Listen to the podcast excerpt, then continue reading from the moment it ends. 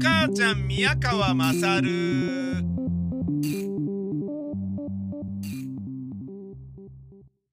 ロシアのプーチン大統領の愛人とされている2004年のアテネオリンピック新体操の女子金メダリストアリーナ・カバエワさんが、えー、大統領のプーチンの子供をまた妊娠したとロシアのメディアが伝えた。と、えー、デイリースター紙などが報じています。これあのー、独ソ戦のね、えー、戦勝記念日が9日だったのだが、その前に妊娠を聞かされたプーチン大統領は憤慨したと言い、妊娠は想定外だったと伝えている。2008年に不倫関係が、えー、伝えられて、二人の間には7歳の双子の娘のほか、2015年と19年にスイスで出産した二人の息子がいると言われているが、プーチン大統領は、これは、いや、もうあの、関係は全然そんなのないよと、えー、完全に否定を貫いていると。で、いうことから、正式に認められた子供というのは、前の奥さんとの間の二人の娘だけとされている。で、このイギリスのザ・サン紙によると、戦勝記念日の軍事パレードの準備をしている最中に妊娠の知らせを受けて、プーチン大統領は妊娠発覚によって継続的なウクライナ侵攻の一環として予定されている軍事パレードが台無しになることを懸念し、示し、えー、そのニュースに衝撃を受けていたとされている。目撃者によると、いつ、えー、落ち込んだようにも見え、少しよそよそしい感じに見えたと、その時のプーチン大統領の様子も伝えているだって。うん、まあ、報道の信憑性は不明だけれども、近日中に癌の手術を受けるんだろうなと思われているプーチン大統領。ねえ、カバエワさんの妊娠について、父親は誰？と皮肉を込めて伝えているメディアもあるだって。あなるほどね。まあ、カバエワさんは現役引退後は議員を8年務め14年間に、あ、14年、2014年に議員職を退いた後も、ナショナルメディアグループの代表を務めている関係で、年収は1000万ドル、つまり約100、あ、約13億円だと伝えられており、ウクライナ侵攻をめぐって、えー、EU の対ロシア制裁リストに名を連ねる可能性も取り沙汰されている。うん、もうあのー、どっかはこれダメだよっつってなったよね。うん。いや、もうそれでいいだろう、本当に。それでいいだろうっていう、まあ言い方も乱暴だな。すげえ乱暴、それでいいんじゃないみたいな。そういう話じゃないんだよな。うん。で、あの、当然のごとくですね、えー、50代の私からしてみると、69歳のプーチン大統領が38歳のアリーナ・カバエワさんを妊娠させたっていうのは、いいなっていう気持ちがまずありますよね。えー、それいいなっていうね。えー、いいな 頭悪いな。本当頭悪いな。いやー、別に新体操の選手をね、愛人にしたいとかいうことは思いませんし、うーん、なんかさ、要は立場を利用してさ、大統領でしょ？で、金メダル取った人にね、おめでとうっていうね、で、近づくわけでしょ？で、いい女だなつって、やっちゃえっていうわけでしょ？ねえ。で、お互い恋に落ちてみたいな感じなわけでしょ？ね、恋に落ちてっていうかね、まあ向こうはそろばんづくかもしれませんし、なんだかわかんないよね。うん。まあ、実際ね、国を背負ってってなると、国の長から目をかけられると嬉しいって思うのかもしれないよね。で、自分にはこれがふさわしいみたいに思っちゃうのかもしれないよね。ただね、肉奴隷にされてるだけとも知らずにね。いや、そんなこともないかもしれないけど。いや、肉奴隷だろうな。肉奴隷じゃなければ、ねえ、もう、公にするだろうしな。でも、公にしたところで、あのねえ、なんかまあ、ろくなことがないからな、二人にとってはな。で、えっ、と、あれだよね。あのー問題、えー、このね、あのーなんだっけ、えー、と、ロシアの、ドミトリー、ドミトリー、えー、か、えーなんだっけ、えー、じゃ、えーえっと、なんかやたらと、なんかあの、で、今ニュースになってる人だよ。ドリトリ、ドミトリー・コバリョフか。コバリョフ。ドミトリー・コバリョフだ。ドミトリー・コバリョフ。これ何なんだと。で、えっと、38歳？なんかね、若いやつなん、若いやつって言っちゃいけない。若い男なんですけど、軍事パレードの時にずっと脇を歩いていて、で、まあ、プーチンとドミトリー・カバエフがホッケーの大ファンであり共通点が多いことでも指摘されている。まあ、あの、信頼のおける職員であることは間違いないんだけど、なんだか知らないけど二人でやたらと話してるところが、その、すっぱ抜かれた、すっぱ抜かれたとかも映像でね、アピールされてたんだよね。あ、36歳。まだ。38歳は愛人だ。愛人より若いんだな。戦勝パレードでプーチンさんとずっと喋っていたよね、この人ね。で、あのー大統領の代行を、えー、プーチン大統領が、癌の手術を受けるのであれば、それを大統領令を出すことによって、こいつにやってもらいますっていうね、代わりの人間をとりあえず立てますっていう代行は大統領令で出すことができるので、で、出してドミトリーに大統領の代役をとりあえずやらせといて、で、選挙の時になったら、あの、ドミトリー・コバリョフが大統領になるっていう流れになってんじゃねえのっていうような見方をする人までいるんだよね。で、これが、まことしやかに、いや、あながち、ゼロではないぜっていうね、もうかなりパーセンテージ高いんじゃないかみたいに言われてるんだよね。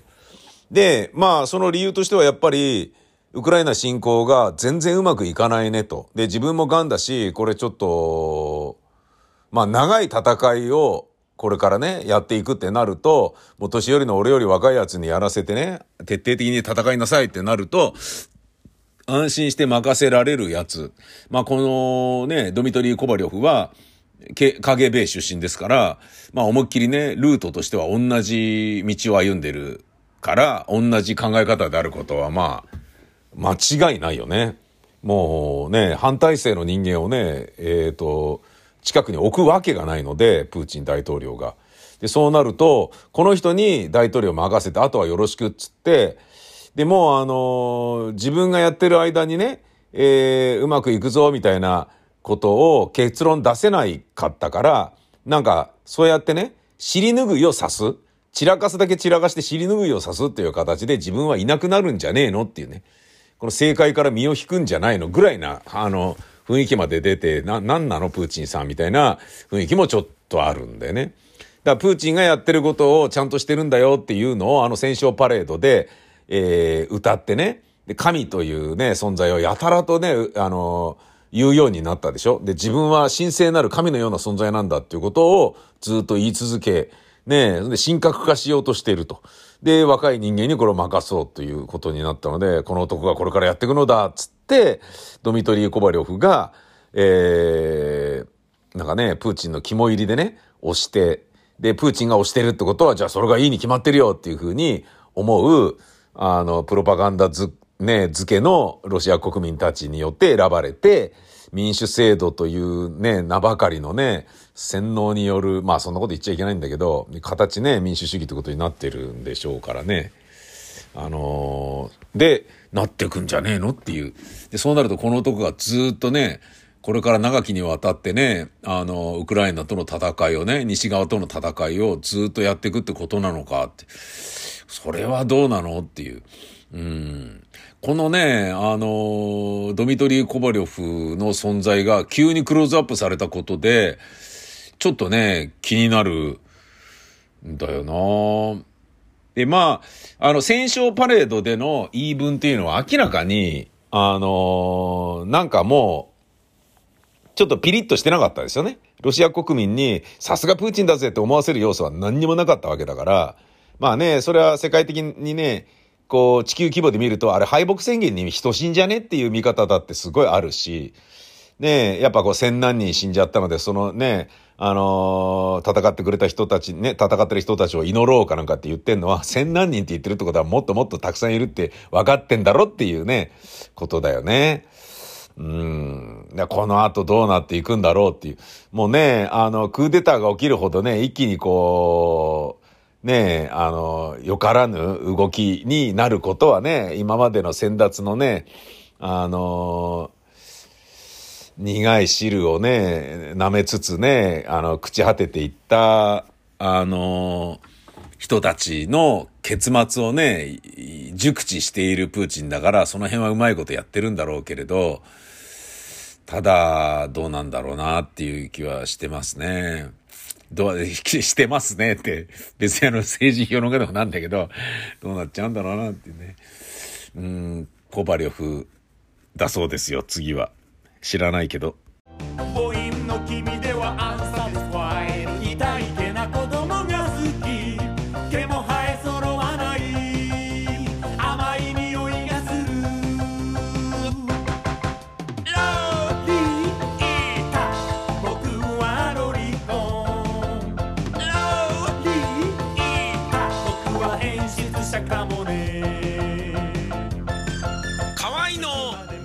はロリコン。ビタミセにて好評発売中。ビタミセの URL は v-mise.com v-mise.com です。ロ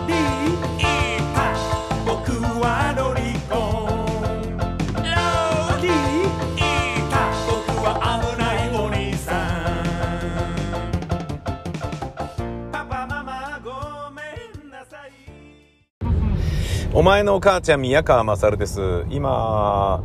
東中野を通過しまして、山手通りを車で南下しています。えー今日は、えーお笑いプロダクションのタレント養成所の講師の仕事です。1回目です。え1回目の授業なので、まあ、発声教えてっていうことになると思うんですけどね。でもね、あの、発声っつうなね、あの、口で教えてもね、なかなかできないからもう回数やるしかないんだけど、これがね、難しいのが、劇団の養成所だったら、本当にね、もう腹式呼吸をちゃんと教えるっていうところから、ちゃんとやって、でね、セリフ言わせ始めるのはね、もう数ヶ月経ってからっていうのが当たり前だと僕は思うんですけど、なかなかね、最初から舞台発声ができる、ね、人はいないから、なんだけど、お笑いの場合はね、あのー極端な話、テレビでネタやる、テレビでえー活躍する人とかを、あの、売り出すっていうことを事務所の是とするならば、別に、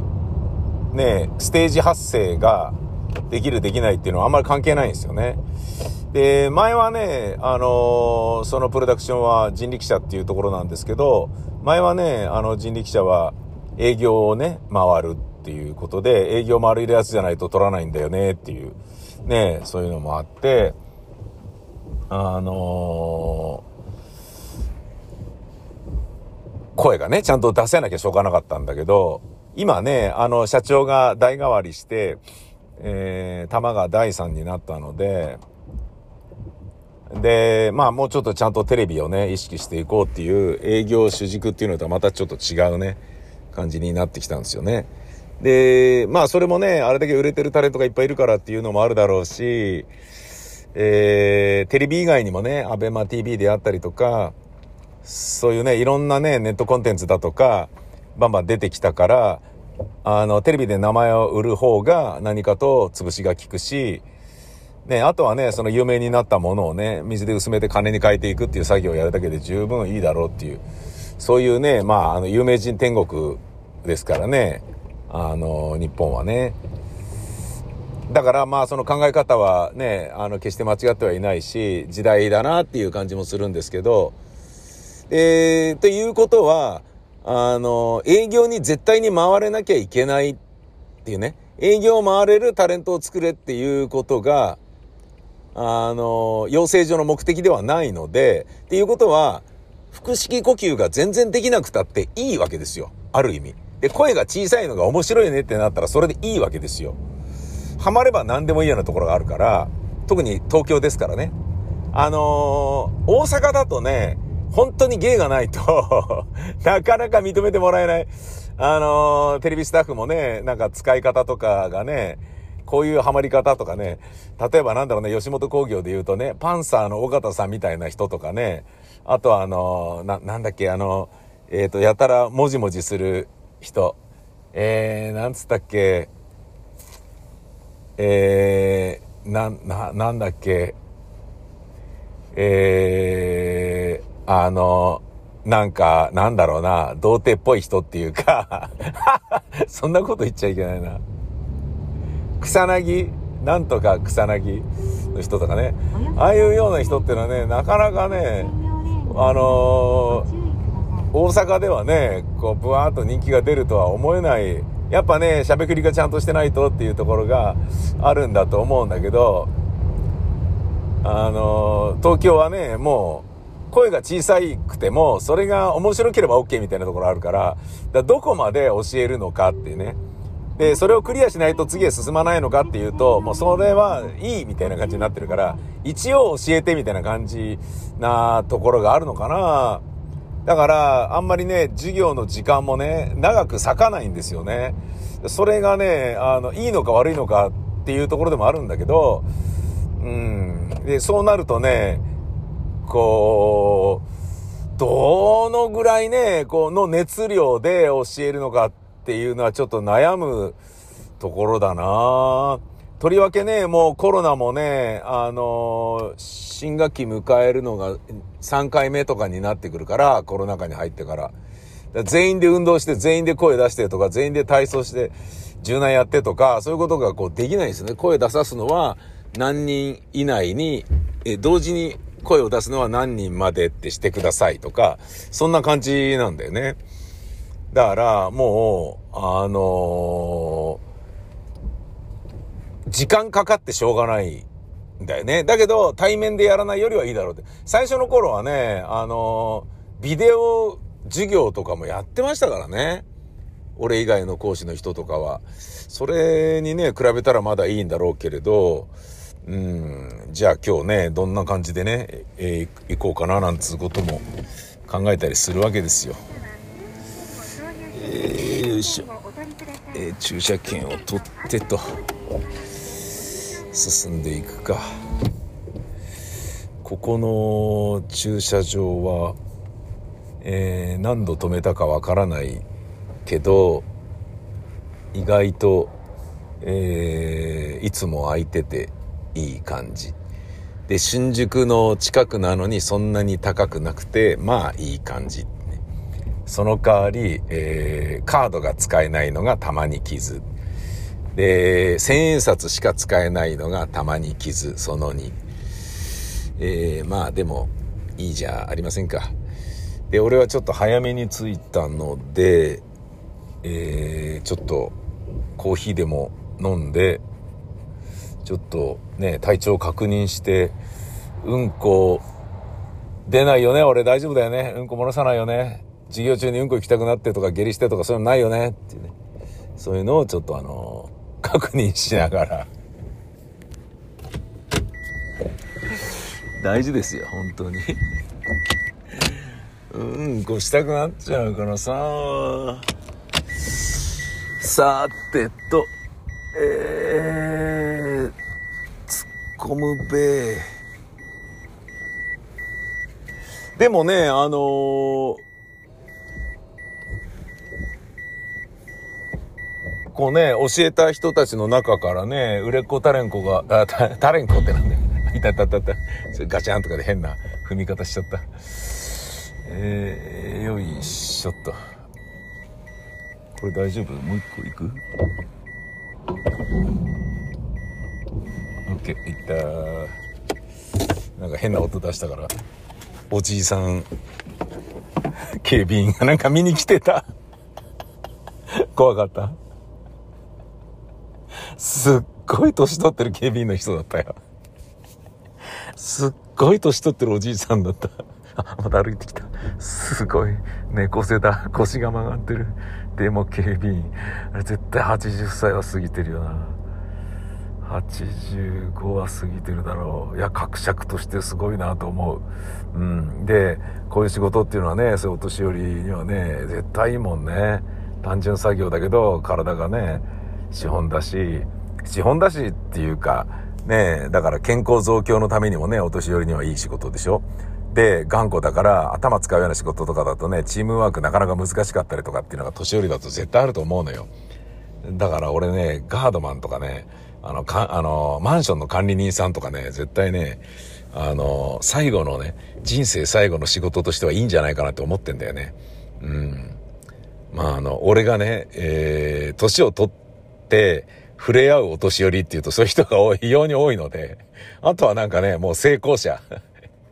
医者とかね、おじいさん先生とか、そうになっちゃうからね。で、あの、税理士さんもね、前はね、俺おじいさん税理士に頼んでたんですけど、それすごい良かったんですけど、おじいさん税理士ね、もうちょっとそろそろ引退したいから別の人に頼んでくんないみたいなことをどんどんどんどん、あの、アピールするようになってきて、まあ、もうわかりました、みたいな感じで、別の人に変わったんですけどね。おじいさんにやってもらうと、なんかね、安心するんだよね。雑がないからね、適当にあしらわれるみたいな感じがないんだよ。うん。だね、そんなようなこと思うとね、あのーラジオもね、僕はね、もう、60歳過ぎた人間に喋らすんじゃねえよって思ってたんだけど、もしかしたらね、お年寄りの方が格尺としている人と、その、なんだろうな、うん、どれだけね、えー、じじいらしい偏屈になり下がっていないかとか、元より頑固な部分がより頑固になっていないかとか、わがままになっていないかとかね、そういうようなことを思えば、あのありなのかなっていう気もちょっとするんだよな。これもう難しい問題だよね。うん。でね、その一番難しいのはやっぱ大沢優里さんだったわけじゃないですか。一番難しいのはっていうのは、大沢優里さんはもうスーパーマンなので、ねえ、文句言わずにね、長い時間ね、生放送するのを毎日月火水木金とやって、それをね、何十年も続けてみたいな感じでしょ？で、テレビショッピングだとか、ペイドパブリシティとかを何でも引き受けて、つまり放送局に金はバンバン落とすわけよ。俺こういうのやりたくねえんだよ、みたいなのとかがないんだよね。それがね、すごいなと思うよね。しかもそれ手を抜かないで楽しんでやってるでしょ？で、そうなると、まあ、もちろんね、あのー成功者ですから、えー、頑固だったりわがままだったりする部分っていうのは当然あるだろうけれど、でもそれはね、成功者がゆえのことだから、こだわりであったりとか、えー譲れない矜持であったりとか、そういう見方をすべきで、わがままとか頑固っていう言い方をするのはね、スタッフ目線のね、あの、別称でしかなくて、うん、なんかね、そのね、わがままに感じるような返信をさせてしまうようなことをゆうりさんに頼んでるスタッフ側がわがままなんじゃねえのって、俺は思っちゃう側でもあるから、うん、まあ、特にね、TBS ラジオ、TBS はね、あの局のアナウンサーがね、ラジオ専門の局のアナウンサーいませんので、つまり、局のアナウンサーがそのままね、社長になるとか上役につくっていうことがないから、やっぱ100%スタッフ目線なんですよね。出演者の目線なんかどこにも介在してないから、それはね、やっぱ出演者側でね、長きにわたって戦ってくださったゆりさんのおかげでね、なんか、あの、住み心地が良かったりとか、あの、した部分もね、多少あったんだろうなと思うんですけどね。ああいう人をね、ちょっと覗くとですよね。うん。ああいう人がいると確かに、えー、やっぱね、あのなんだろうな、うん、確かに長くね、やっていただいた方がいいんじゃないのって思えるけど、うん、でもあれはもう例外中の例外だもんね。普通はね、やっぱ、うーん、なんかあんまいい、得することがないような気がするんだよな。うん、まあ、あとはね、えっ、と、忙しくない場合が年寄りは多いから、集中してできるから、その仕事にね、手を抜かないとか、あの、きめ細やかな放送ができるとかっていうところもあるとは思うんですよね。まあもちろんそのやる気が持続すればですよ。だけどね、乗ってる人間の、ね、忙しいがゆえの、えー、忙しい人間が多少手抜いてやってるぐらいでも十分面白いみたいなものが忙しい人っていうのはあったりするから、それをね、考えたりすると、あとまあね、リスナーがね、ちょっと定期的にね、退社していっていただかないと困るっていうことで言うと、なんかね、あの、自分がね、40歳とかね、50歳になったばっかりの頃とかは、いやもう60過ぎてね、生放送はやっちゃダメでしょうっていう考え方が自分の中にはあったんですけど、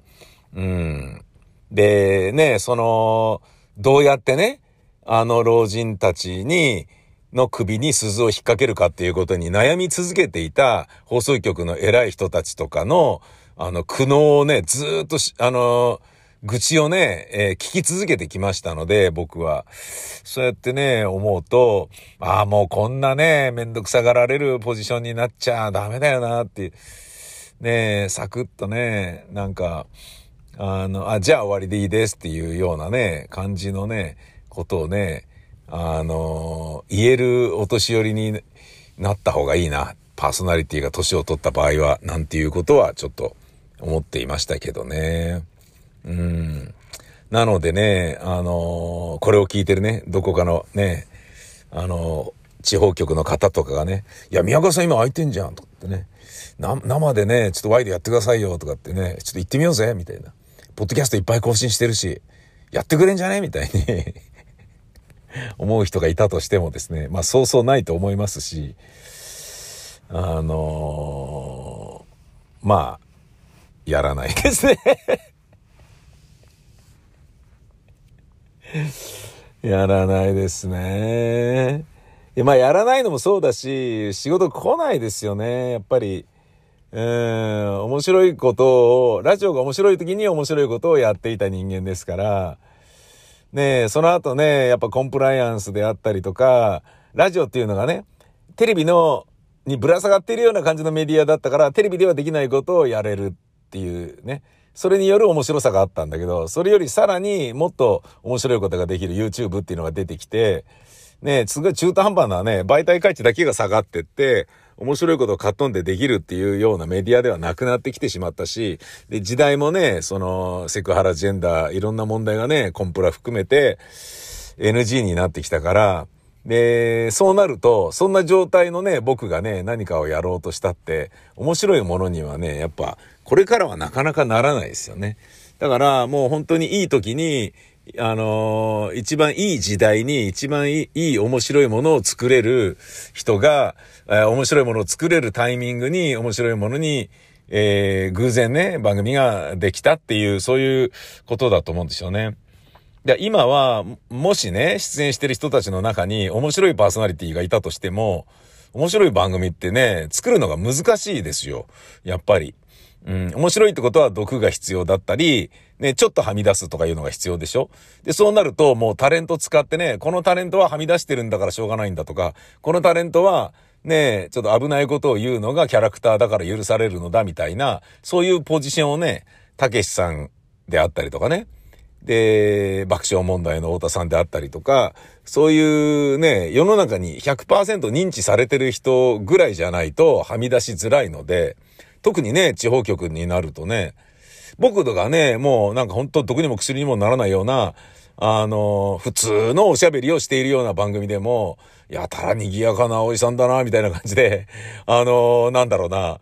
えっ、と、ちょっとアバンギャルド呼ばわりされたりしますからね、やっぱ地方局だとね。うん。いかついとかね。ああ、もうこれでもなんだ。だからもうね、あのなんだろうな。本当にね、あのまるで黄昏時の凪のようにね、穏やかな、えー、ね、波紋が少ない海のような、うん、それこそ凪のような放送が喜ばれ、好まれ、そこに吸い寄せられていくっていうのがね、こあの、地方局であり、これからの、あの、ラジオのありようなんだろうなっていうことは思いますよ。うん。だってね、大体今までね、人がやってきたことを鑑みれば大体わかるじゃないですか。ねあのー、なんだろうな、えー、エッチな話とかね、えー、あと、どぎついこととかも昔は許されたけど今は許されないでしょねえ。そういうことだよね。まあ、この間も言いましたけどね、塚公平のブスに権利はねえとかさ。そんなのもう今絶対言えないし。そんな中でもね、そんな中でもみんな、ねなんか違いを生み出そうとしているのはね、大変だと思うし、難しいと思いますよね。で、よっぽどね、その、なんかね、自分の名前が出ている番組を作るのね、やるのが嬉しいんだ、みたいな、あの、そういうやる気がね、ないとね、なかなか大変だろうな、というようなことは思いますよね。